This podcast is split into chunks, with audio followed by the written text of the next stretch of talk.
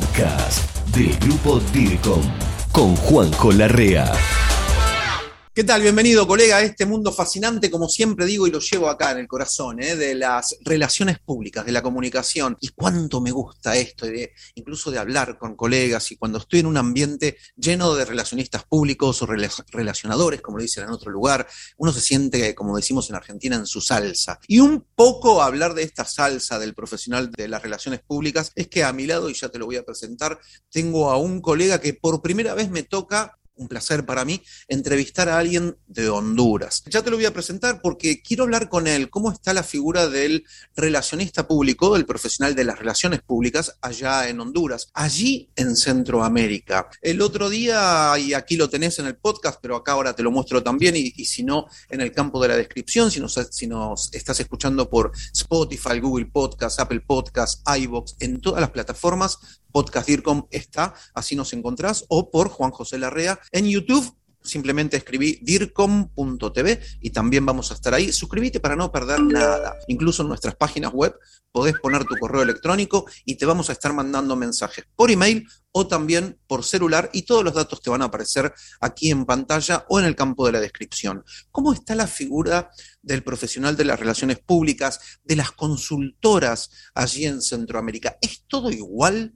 Latinoamérica es todo igual, Centroamérica se parece a lo que hacemos un poquito más acá en el sur, no en el mundo. Y para eso estoy con un colega que, como te dije, yo estoy en la ciudad de Buenos Aires, él ya me avisó antes, está en Tegucigalpa, la capital de Honduras. Se, se trata de Luis Felipe Sánchez, alguien que tiene ya una trayectoria bastante importante, lo vas a escuchar cuando hable, te vas a dar cuenta.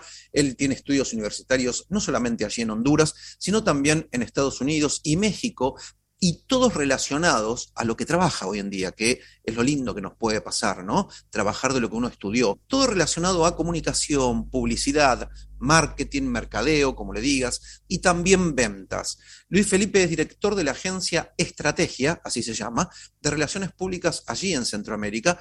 Además, es un miembro del cuerpo consultivo de Confiarp y miembro de WorldCom, la red de agencias independientes en el mundo. Luis Felipe, bienvenido y gracias por estar con nosotros. ¿eh? Con José, muchísimas gracias. Al, contrario, la alegría y el entusiasmo es mío de poder saludar a todo tu inmenso auditorio en todas partes del mundo, no solo digo Latinoamérica. Yo creo que donde hay habla hispana te está llegando, llegando con mucha fuerza. Te seguimos desde hace varios años. La verdad que siempre contentos de tu contenido y apreciándolo. Así que el gusto es nuestro estar aquí. Saludos para todos y, te agradezco también la oportunidad. Qué fenómeno. Muchas gracias por tus palabras. Grupo DIRCOM. Pasión por la comunicación y la gestión. Para ir rápido al tema, antes de hablar del profesional de las relaciones públicas, que también te voy a ir preguntando el tema de la carrera, ¿no? del estudio, de, la carrera de grado y posgrados allá sobre eh, la figura nuestra, te quería preguntar para empezar sobre lo macro. Digo, ¿qué es o qué hace una agencia de relaciones públicas en Centroamérica? En esencia podríamos decir que sí, obviamente todos entendemos que es relaciones públicas y que por lo tanto estamos haciendo lo mismo. Sin embargo, todos tenemos nuestra idiosincrasia y ciertos tiempos. Para contestar la pregunta así de una manera, diría, rápida, todos entendemos que el mundo de las comunicaciones y digo, de las relaciones públicas nacen de la necesidad de generar un reconocimiento de las empresas más allá de los productos o servicios que estas ofrezcan.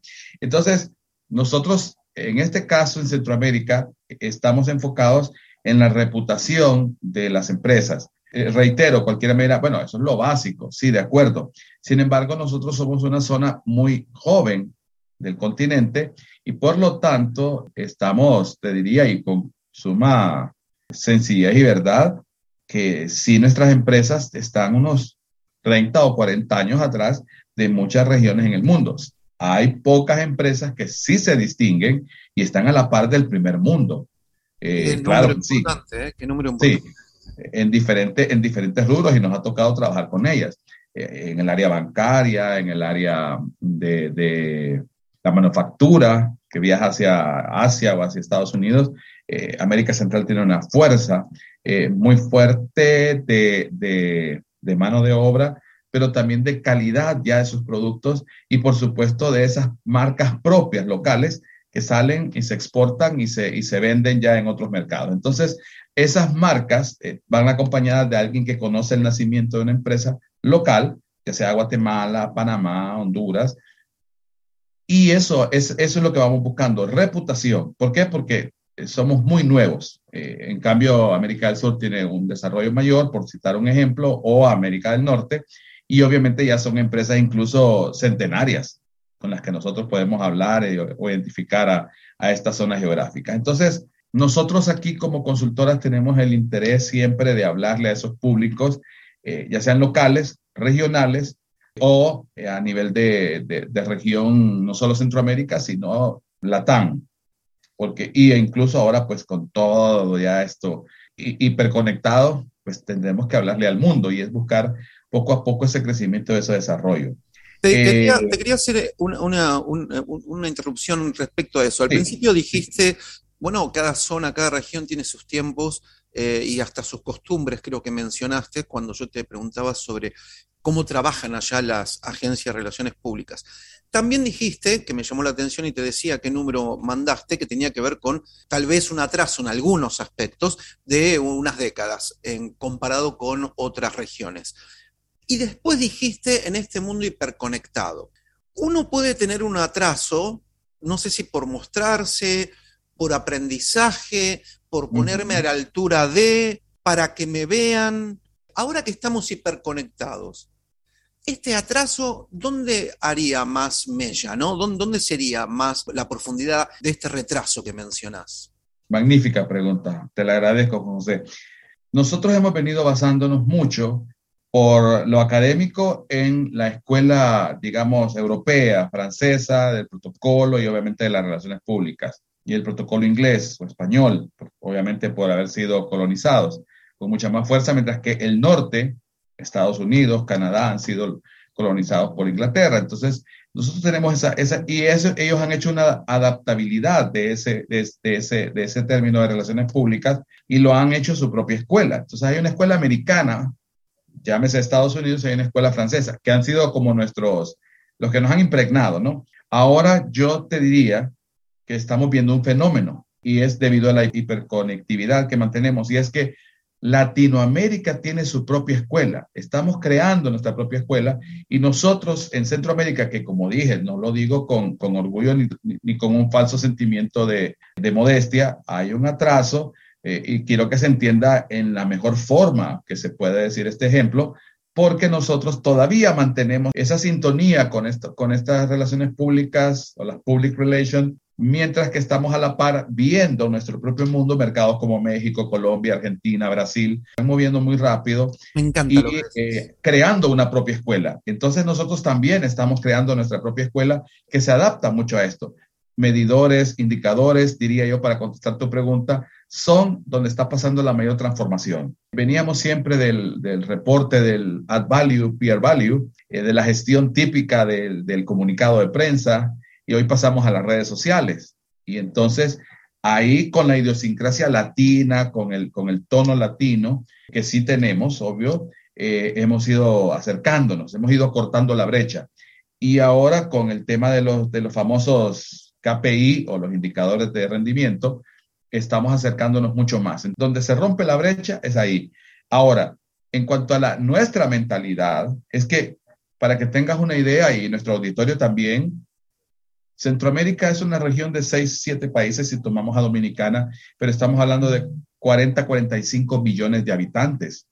Entonces, si nos comparas contra México, que tiene 115 millones, y Argentina no estoy seguro, pero por ahí debe andar, 115, 130 millones, más 150, ¿no? No, no, no, no. Brasil tiene 250, Argentina tiene en el último censo aproximadamente 48 millones de habitantes. Ah, de verdad, no tanto. Bueno, pero ya, ya ves, somos todos, todo, siete países diferentes, somos todos en Argentina. Entonces, claro, nuestra economía, si nos llegáramos a unir, eh, estos países seríamos la séptima, octava economía de la región. O sea que sí es un mercado que todavía se ve pequeño, pero internamente las relaciones públicas están dominando y están haciendo todo. Es muy claro lo que decís y ojalá que se puedan también unir y subirse a la cresta de la ola, pero yo sí, o sea, creo que sí, porque uno avanza. Me gusta mucho lo que decías con respecto a la influencia que tuvieron, a la mm, cultura que tal vez tuvieron de otras latitudes que no tiene que ver con nosotros. Nosotros en Grupo DIRCOM siempre decimos, y te, y te, sentimos parte a vos también de nuestro grupo, que luchamos por la gestión del conocimiento latinoamericano en materia de comunicación, Luis Felipe, pero por expertos latinos. ¿Por qué? Porque bueno, siempre vienen con, no sé, el japonés o el europeo o el norteamericano, con esos cinco puntos, siete puntos que debería tener no sé quién del profesional de la comunicación. Pero son muy buenos, hay que estudiarlos, uno nunca termina de aprender, uno es un eterno aprendiz, pero a veces esos puntos no se, claro, no se condicen con mi piel, con mi manera, con los usos y costumbres de mi público con lo que sucede acá. Por eso me encanta escuchar ese pensamiento. Digo, las agencias de relaciones públicas, ¿en qué se distinguen allí en Centroamérica de otro tipo de agencias, medios digitales de contenido, etcétera, que nos puedas diferenciar? Grupo DIRCOM, gestión del conocimiento latinoamericano en comunicación y por expertos latinos. Nuestra dinámica de trabajo muchas veces ha tenido que ser empírica. José y pareciera que yo estoy poniendo un, drama o, con cada respuesta te pongo una, una, una, condición como que nos hace vernos menores. No, no es mi intención, al contrario. Lo que estoy diciendo es que estamos, y soy muy sincero, estamos pasando por una etapa que seguramente ustedes ya pasaron y que nosotros vamos a cruzar mucho más rápido debido a todo lo que hemos conversado anteriormente. Pero hemos pasado por la parte académica en donde nuestra, nuestra región ha sufrido en el tema de relaciones públicas el, el desconocimiento de otros profesionales de otras ramas, mercadeo, ventas, por citar un ejemplo, el comercio internacional, y entonces de pronto nosotros lo que tenemos aquí es que no formamos parte de la alta dirección de una empresa, sino que estamos supeditados quizás a una persona de mercadeo, y esto no nos hace menos ni estoy en contra de las personas de mercadeo. Lo que digo es que nuestros presupuestos, nuestras decisiones, nuestras actividades están bajo una cierta regulación o cierto espacio limitado porque hay que atender otras, otras situaciones. Y tenemos una mirada que yo no estoy seguro, que no, no, no voy a pretender conocer todo, si en otras regiones el empresariado, en eh, otras regiones de Latinoamérica, perdón, el empresariado es como nuestro, nuestro, los nuestros, que básicamente aquí funciona mucho el tema de, ok, ¿quién me produce mejor? ¿Quién, quién realmente me va a producir ventas? El que haga sonar mi caja registradora, e, ese, ese departamento va a brillar para mí. Eso es lo que hemos entendido nosotros. Pero yo diría que hemos carecido de muchas oportunidades los profesionales por lo mismo, porque no tuvimos una academia. Sí debo mencionar que países como Panamá, Guatemala, eh, Costa Rica han tenido academia y han tenido la llegada de agencias internacionales, el caso de Costa Rica, que les proveyeron a ellos el recurso didáctico y la habilidad de aprender rápidamente lo que es el tema de relaciones públicas. Entonces, países como Nicaragua, El Salvador y Honduras todavía estamos en ciernes, sin embargo, El Salvador despunta muy fuerte en esta última década y nosotros estamos junto a Nicaragua y Honduras rompiendo ese, ese cascarón todavía, ¿verdad? Somos ese polluelo que está rompiendo, pero lo estamos haciendo con ímpetu. ¿Por qué? Empujados, alentados por el desarrollo que se ve en los otros países, que ya tienen una legislación, tienen un día del relacionista público, tienen una asociación. En nuestro caso todavía no es. Entonces, primero la academia. La academia nos ha faltado, ha habido un retroceso, eh, en otros se ha mantenido, lo cual quiere decir que no avanza. Y por otra parte, esas influencias que tú decías, un norteamericano no sabe qué es la piratería un latinoamericano tiene que entender. El latinoamericano eh, sabe lo que es guerra de guerrillas, de verdad. El marketing de guerrillas lo va a saber de verdad, lo vive. Mientras que en Estados Unidos te dicen que ah, es publicar con bajo presupuesto, low cost, en los clasificados. No, no, nosotros no sabemos lo que es guerra de guerrillas. Tal cual, no tienen idea, eh, como nosotros tal vez no tenemos mucha idea de algunas cosas de ellos, porque claro. vivimos en sociedades diferentes, no tienen ni idea de lo que acá significa un piquete, que sería un corte de calles, una manifestación, una huelga, pero como las que conocemos en Latinoamérica, no las que conocen en otros países, tal vez del primer mundo, que eh, quizás uno se queja mediante un formulario desde el celular y ya con eso, bueno, acá acá es distinto. Entonces, me, gusta mucho lo, que decís. Te escuchaba atentamente, Luis Felipe, cómo estás describiendo toda la figura y el trabajo de la relación, del, del, profesional de las relaciones públicas allí en Honduras y en Centroamérica. Me quedó cuando comentabas que están o estarían por debajo de la figura del profesional del marketing, cuando la figura del relacionista público o del gestor de la comunicación debiera estar por encima. Marketing se dedica a crear necesidades, lograr dependencias y vender más. Un profesional de las relaciones públicas, un gestor de las comunicaciones, un profesional de la comunicación, no estoy hablando de un periodista, un profesional de la, porque a ver, eh, perdón para que no se tome mal, como siempre digo, mi primer carrera fue periodismo, mi segunda fue licenciatura en comunicación, mi tercera un doctorado, siempre en comunicación, pero el profesional de la comunicación es aquel que va a estar pensando, analizando, observando y creando una estrategia de comunicación para la organización que involucre a el área de publicidad, el área de marketing y todas las demás áreas, interna, externa, etc. Claro, que no haya un día de las relaciones públicas o del profesional de la comunicación, etcétera, en Honduras. Quiero ser alguien que ayude, que colabore, Luis Felipe, te lo digo públicamente. Si yo puedo hacer algo, si puedo ir hacia allá, si puedo participar de alguna discusión, le llamo al intercambio de ideas, algún evento, charla, porque también Luis Felipe, y un poco me enerva cuando hablo de esto y en la defensa de nuestra profesión, tal vez somos un poquito responsables de que esto esté sucediendo, porque somos nosotros, claro, somos nosotros los que tenemos que también, no solo solicitarlo, sino también hacer docencia de qué, de la importancia del profesional de la comunicación y cuál es su diferencia con las demás áreas para no irnos de tema y porque soy yo el que se pone así, digo, ¿con qué tipo... No, no, es lo que, todo lo que fuiste diciendo vos. ¿Con qué tipo de clientes, también te diría, con qué tipo de marcas se trabaja en el área de Centroamérica y el Caribe? ¿Es todo igual en realidad? Desde este, desde este comienzo del nuevo siglo, es decir, desde los primeros años de 2001 para, para 2022, hemos tenido un crecimiento, por ejemplo, en el, ingreso de marcas de comidas rápidas. Alrededor de unas 25 franquicias entran en la región y dinamizan esa economía, ¿verdad? Y ya, cualquiera puede entender qué tipo de, de, franquicia, ¿verdad? Normalmente son de origen estadounidense, eh, pero hay también mexicanos, hay guatemaltecos, y nos empezamos a, diversificar, a pasarnos eh, la cultura local ciertas cosas están sucediendo, pero normalmente digamos que es de Estados Unidos.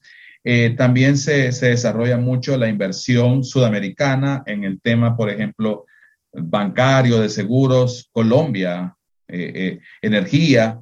Colombia hace una, muy buena inversión en nuestra región y, conserva un liderazgo muy fuerte. Y yo diría que también se abren las puertas en los dos polos, Guatemala y Panamá, donde las líneas aéreas eh, globales, internacionales, comienzan a hacer sus primeros aterrizajes, sus primeros viajes a, Europa, directos, sin escalas, y todo esto comienza a crear un nuevo, un nuevo servicio, una nueva dirección, y obviamente empresas que ya conocen lo que es un servicio de relaciones públicas comienzan entonces a, visualizarnos a nosotros y a darnos ese, ese, ese lugar que sí conocen ellos y entonces ahí es donde comenzamos a desarrollar nuestra verdadera vocación, nuestra verdadera conocimiento y tienen la gran ventaja ellos, que aunque tienen un gran nombre eh, con agencias de renombre, digo, mundial, en Europa, en Estados Unidos, en América del Sur, en Asia, Centroamérica es un lugar único con, con, su propia idiosincrasia y muy diferente a México, que está a solo pasos, o a Colombia.